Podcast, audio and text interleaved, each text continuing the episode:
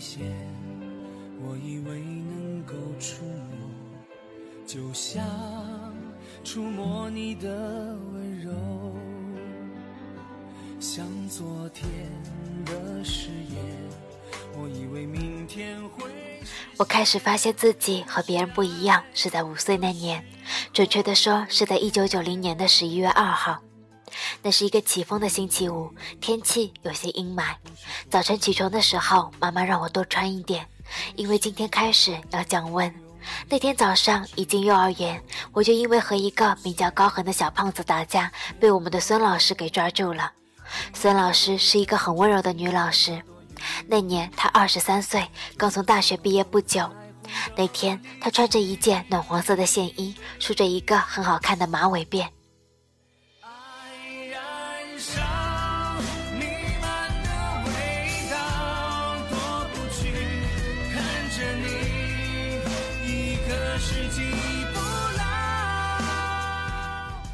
他把我和高恒揪到角落，问我们为什么打架。高恒一脸迷茫的摇摇头说：“我不知道。”他今天一进来就打我，说要找我算账。于是他转而问我为什么要跟他算账。我义正言辞地告诉他，三天前下午放学回家的时候，他在我的屁股上踢了一脚。他说有本事三天后找他报仇，所以我今天就打他了。孙老师笑着摸了一下我的头。说：“你这孩子可真是记仇呢。小朋友之间要相互有爱。”我说：“他才没有跟我有爱呢。他从认识我到今天，总共踢过我七次屁股，揪过我五次耳朵，还捏过我两个八次脸。那时候我只学到十以内的算术，所以只能用这种方式来描述十六。”听我这么说完，原本微笑着的孙老师顿时就表情凝固了。他把高恒打发走，然后就拎着我到园长办公室，给我妈打了个电话。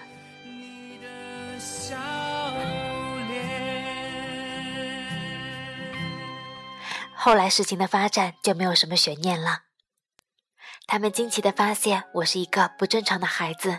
我能清晰地记得自己从记事开始的每一件事情、每一个细节，细致到每天每一顿饭吃的是什么东西，电视播了什么节目、什么新闻，天气是好、刮风、刮雨，甚至谁在什么地方和我说了什么话，每一个画面都历历在目。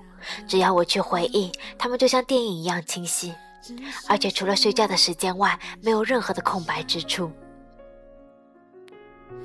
总说日子还很长，还记得当时你向往的模样。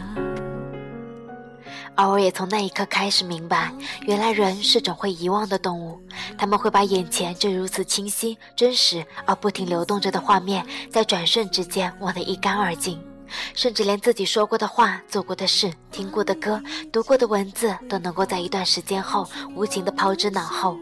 而且遗忘的比率和效率都是如此的高，就好像西瓜经过榨汁机后留下的那些少得可怜的残渣一般。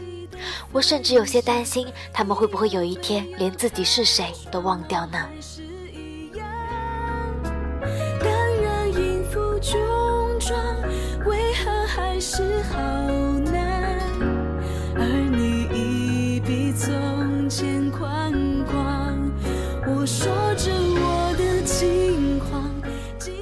可我自己却完全没有办法体会这种遗忘的感觉，就好像活着的人永远无法领悟死亡的虚无感一般。我只能无助地坐在这里，看着家人因我将前一天晚上的新闻联播一字不差地背出来后，那惊奇而又惊恐的眼神，然后忧愁地交谈着这究竟是一种什么病，会不会对大脑的发育有影响之类的话题。然而，成人的世界终归是功利的。当我在邻居面前把《三字经》《弟子规》像倒豆子一样倒背如流的时候，我看到了父母得意的眼神。尽管这只花了我总共不到一个小时的时间而已，而他们打电话的时候，也只要喊一声“七大舅”或者“八大姑”，我就能够把号码完完整整的报出来。比查电话簿要方便快捷多了，甚至连我的奶奶也会问我缝衣针放在哪里了，昨天午饭吃的是什么，早晨我说要去谁家串门来着之类的问题。从此之后，他们再也没有讨论过我脑子的结构，只夸我是个聪明的孩子。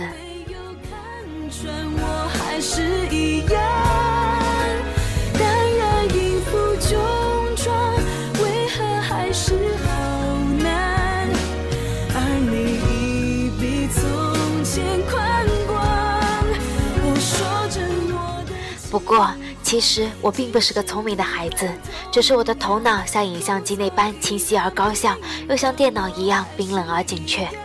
很多年后，当我以全省第一名的成绩考入一所全国知名的大学后，我才知道，原来我的病叫超忆症。得这种病的患者记忆力会异于常人，能够记得生活中的每一个细节，且过目不忘。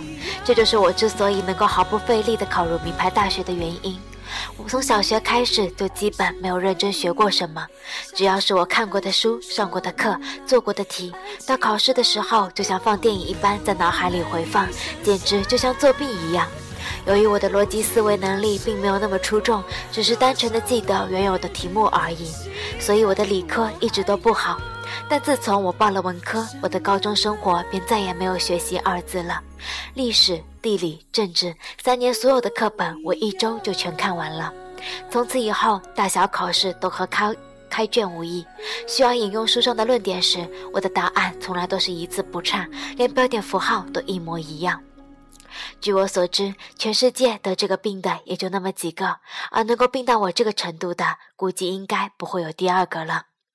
从小到大，我都过得很开心，因为父母从来没有担心过我的学习，而我也因为我的特殊能力交到了很多的朋友。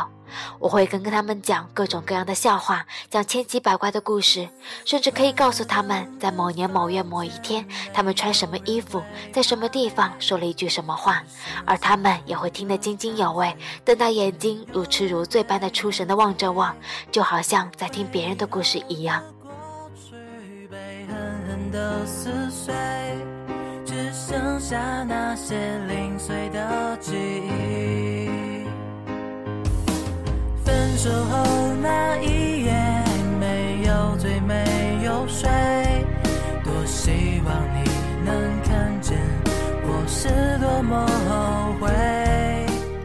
就是在这样的时刻，我开始羡慕他们，羡慕他们眼神里流露出的那种东西。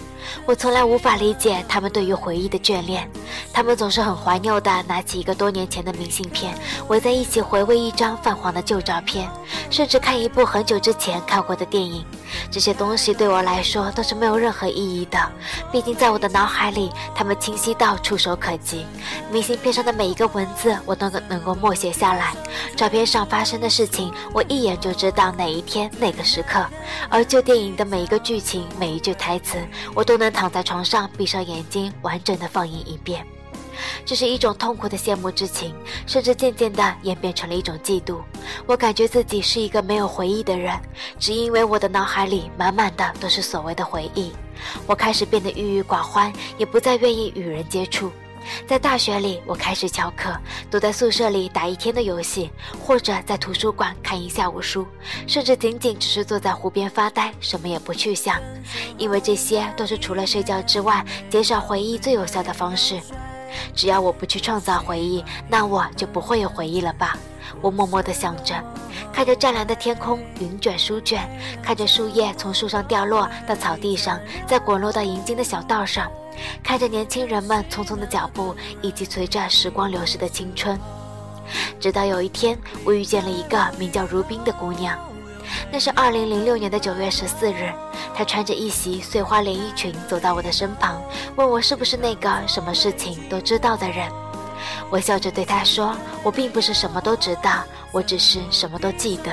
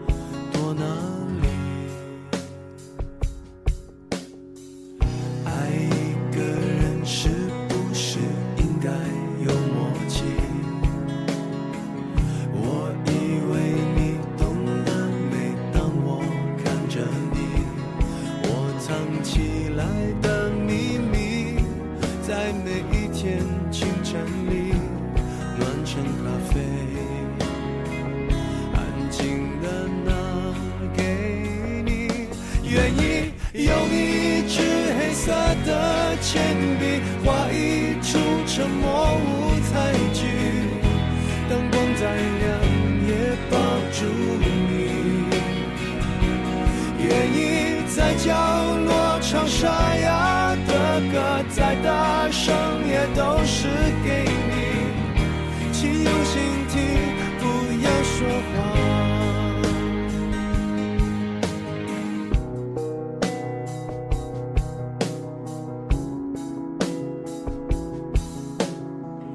爱。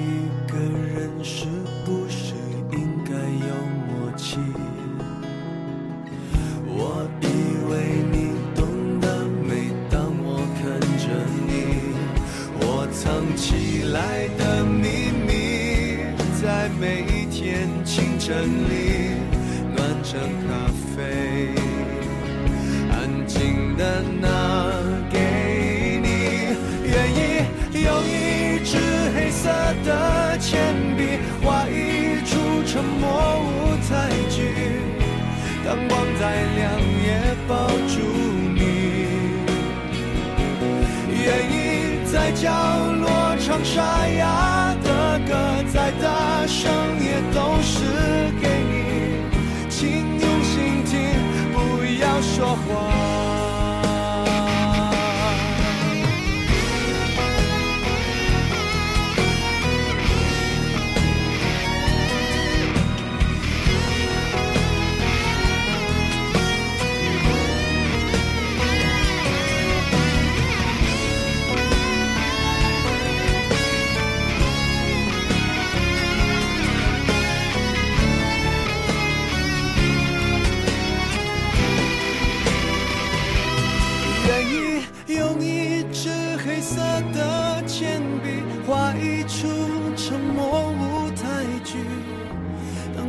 再亮也抱住你，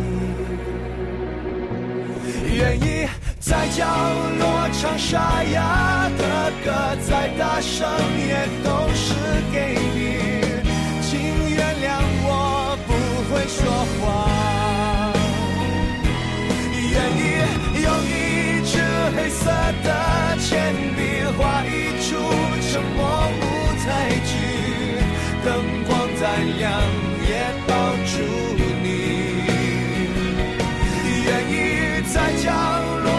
沙哑的歌再大声也都是